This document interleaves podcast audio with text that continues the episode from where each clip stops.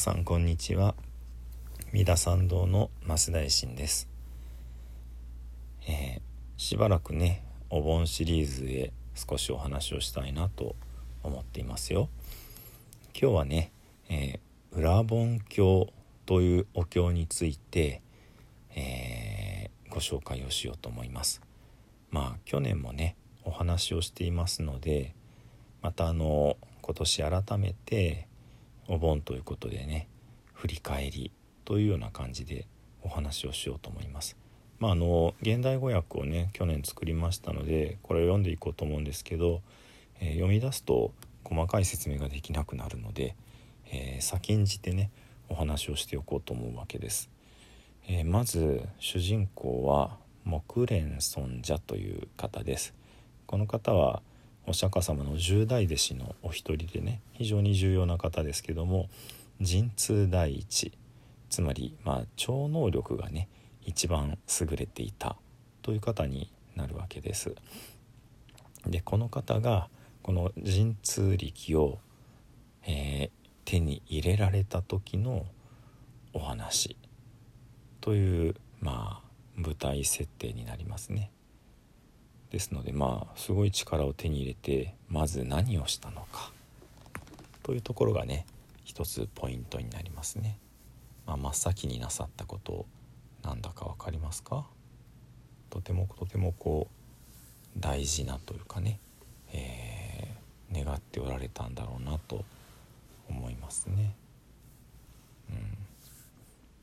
まあそして、えーもう答えを言っちゃいますけどもその亡くなったお母様が今どこにおられるかということをねあの神通力で探されるわけですね。ところがお母様は幸せではなくってガキ道にいらっしゃってねまあガキというのは、えー不足があってね足らなくって苦しんでおられる御霊のことです。まあいわゆる成仏できていない魂という感じですね。まあこの成仏って言葉はこういう場合に使うのはちょっとお坊さんとしてどうかなって感じですけども仏教の厳密な意味ではね仏となるというのは素晴らしいとてつもないことですからね。うん、そして、えーこのお母様を救うための方法としてお釈迦様にお伺いするのが、えー7月15日の宋自死の日に百層に供養することということなんですね。でいろいろこう説明が必要になるわけですけども宋自死の日というのはお坊さんが、えー自分で思った通りに振る舞っていい日という意味になります。じゃあその好き勝手やるのかというともう本当にそうではなくってこのお経に書かれているお坊様たちは思い思いに自分の好きな修行に打ち込むというようなことでねまああの襟を正される思いがしますね。うん、今総持死の日なんていうとお坊さんがうん修行終わってブレーコーで、えー、宴会をやっちゃうみたいなそんな感じになっちゃいますけどまるっきり違いますね。非常にお利口ちゃんに自分の好きな修行に打ち込まれるそんな日だってことになっています。そして7月15日というのがインドの、まあ、雨季が終わる時ということになるわけですね。うんまあインドの今の気候にぴったりと合ってるかっていうとうん少しずれがあるような感じがしますけれどもまあいずれにしても雨季が終わる日が7月15日という設定でですからお盆の意味付けというのがこの宋自死の日に重なるというストーリーになるわけですね。ですからうん夏に、えー、亡くなられた方々が大勢さまよい出てそういう方が苦しんでおられてそういう方々に直接お供えをするということでは全くないんですね。この裏本経という内容の記述によるとねそうではなくって、えー、修行を終えるお坊さんたちが自由に振る舞える日が7月15日でその自由に振る舞いといっても非常に高度なねお利口ちゃんなお坊さんたちに、えー、お供えをする功徳でもってガキ道に落ちた親御さんも救っていただくというこういう仕組みのお経になっているわけです。なのでまあある意味とてもこう回りくどい飢えて苦しんでおられる方に食事を差し上げるのではなくその方を救ってくれるお医者さんに施しをするというような感じですね。まあなのである意味しっくりこない不自然な、まあ、ストーリー立てのお経なのかなっていう気がしないでもないですけれども。うん。なので盆背書きってねお盆と背書きをごっちゃごっちゃに混ぜて背書きのお経をなさったりするのかなというとこありますね。裏本のお経だとうんちょっと説得力が薄いというか。まあまあまあ。それにしてもね内容を知っておくということはとても大事なことだと思いますざっくりとした解説はねあちこちで見受けられますけども原文を忠実に現代語に訳した内容これはなかなかあのー、出会いにくいかと思いますのでねでは、えー、仏の時たも裏本経現代語訳をね読ませていただきます。私はこのように聞いております。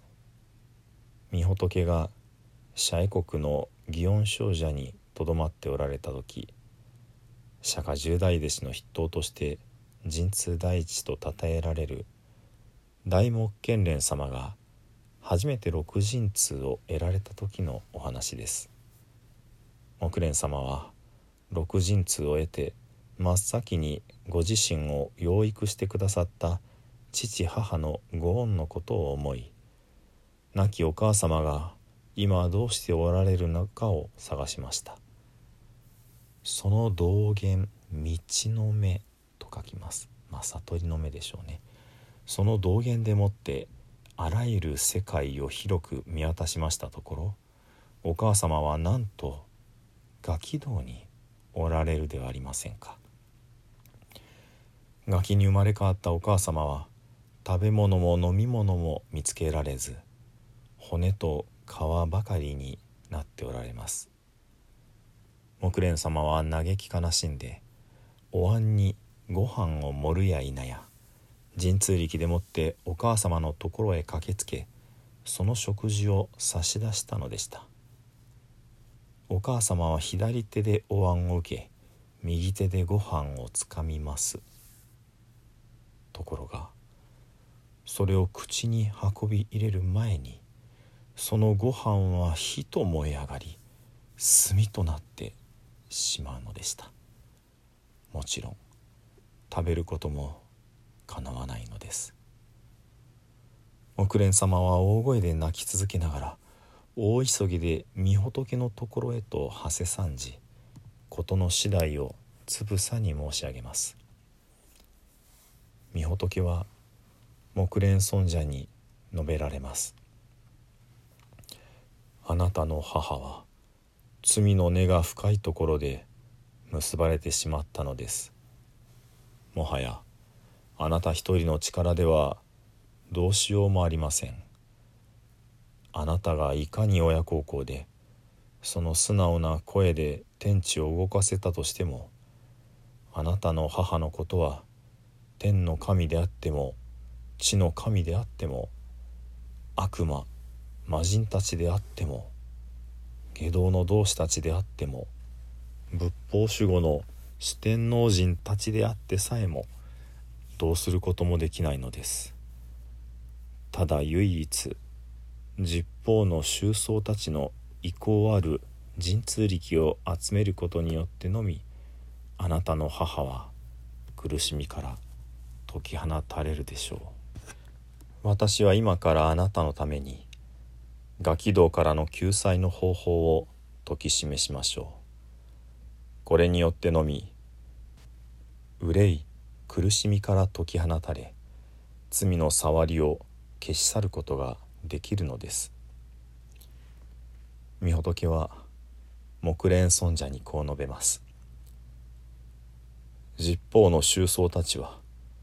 7月15日に雨季の間中の下暗号を終え宋自死の時を迎えます。まさにこの日過去七代の父母および現在の父母の中の苦しみを受けている者のために百味の食事五つの果物水を満たした盆器香油に食材敷物に座具などできうる限りのもてなしでもって十方の偉大な功徳ある宗僧たちを供養するのがよいでしょう。この日こそがあらゆる聖者の集う日でありあらゆる聖者に供養できる日なのです。この聖者たちとは例えば山に入って座禅瞑想に打ち込んでいたもの。四つの道の結果という悟りを得たもの。木の下で心を制しつつ歩む行を積んだもの。あるいは六神通を自在に身につけることによって出家者や愚道者を導き続けるもの。かりそめに出家僧の姿をとって人々の間に赴き皆の心を一つにまとめている十字という十の大地十字という悟りの境地に至った立派な菩薩などである。彼らはこの自死の日すなわち裏本の日の食事を受ける時も清らかな戒めを保ち続けます。皆聖者の道にあるのでその功徳は海のようにあふれんばかりです。これらの供養を受ける時も彼ら自死の僧たちは施し主の現在の父母過去七代の父母六頭身の親戚たちまでも皆が三途の苦しみを抜け出て素晴らしい悟りを得られるように願うのです。現在存命中の父母ならば幸福楽しみが100年続くようにすでに亡くなっている父母のためには思い通りの天国へと生まれ変わって天の花の光に入り計り知れない心よい楽しみが得られるように願うのです。こうお話になってから御仏は改めて十方の宗僧たちに対して勅命を発しました。どの僧であっても施しを受ける時にはまず施し主の家の七代の父母のために先ほどの通りの祈りを捧げるように。そして禅場に入った時の静けさでもって食事を受けるようにしてください。初めて盆を受ける時はすなわち初盆で新しい死者のいる家での施しならばまず仏塔の前にしっかりと座ってすなわちその家の仏壇の前で宗僧たちは先ほどの祈りを捧げてから食事を受けるようにしてください。この言葉を聞いて木蓮様もこの場に集まっていた大勢の菩薩様方も皆大変お喜びになられたのでした。木蓮様も先ほどまでの泣き声をはたとおやめになっておられました。この時木蓮様のお母様もこのたった一日の功徳でもって一向もの長い時間受け続けるはずだった苦しみから抜け出すことができたのでした。木蓮様は御仏に再度申し上げます。私をお産みくださった父母は宗僧方の意向に満ちた陣痛の力でもって仏法僧の三宝の功徳に預かり救われることができました。私と同様に未来における全ての仏弟子たちの中で親孝行をしたい者はまさにこの裏本を奉ることによって彼らの父母や七代の父母までも仏縁へと救い導くことはできるのでしょうか？御仏は喜んでお答えになられます。なんとも良い質問ですね。私はちょうど今そのことについてお話ししようと思っていたところなのですよ。ビクであろうとビクニであろうと国王皇太子その他の王子たちから大臣宰相参考百官また万民庶民まで現在の父母七代の父母のために親孝行をしたい者は7月15日この仏の歓喜日総持死の日に百味の飲食物でもって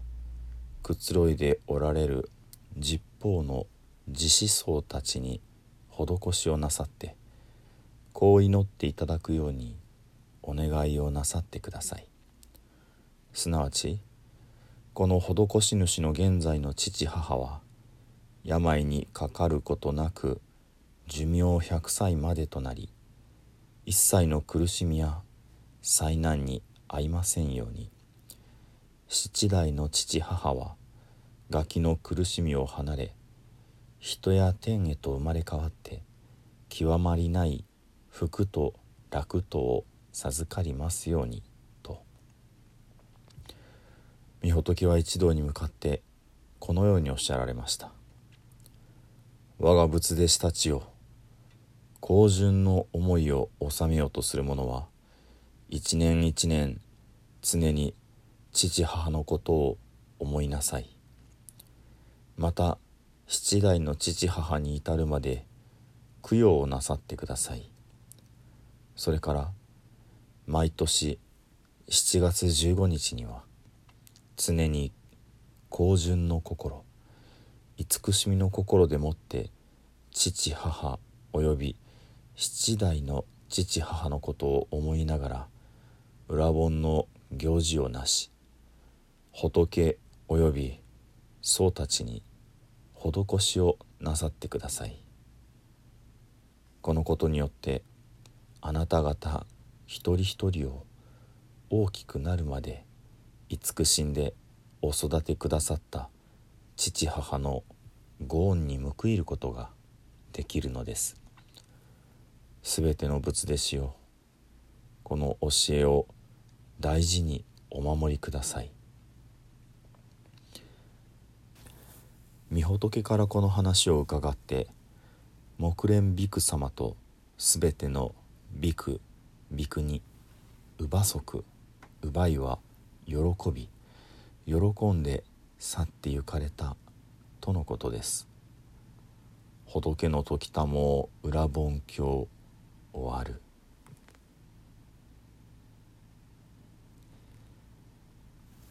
いかがだったでしょうか？裏本経のね内容はこういった具合になります。では最後に十平の念仏をご一緒にお唱えくださいませ。土生十年。ナムアミダブナムアミダブナムアミダブナムアミダブ。ナムアミダブナムアミダブナムアミダブナムアミダブナムアミダブツナムアミダブ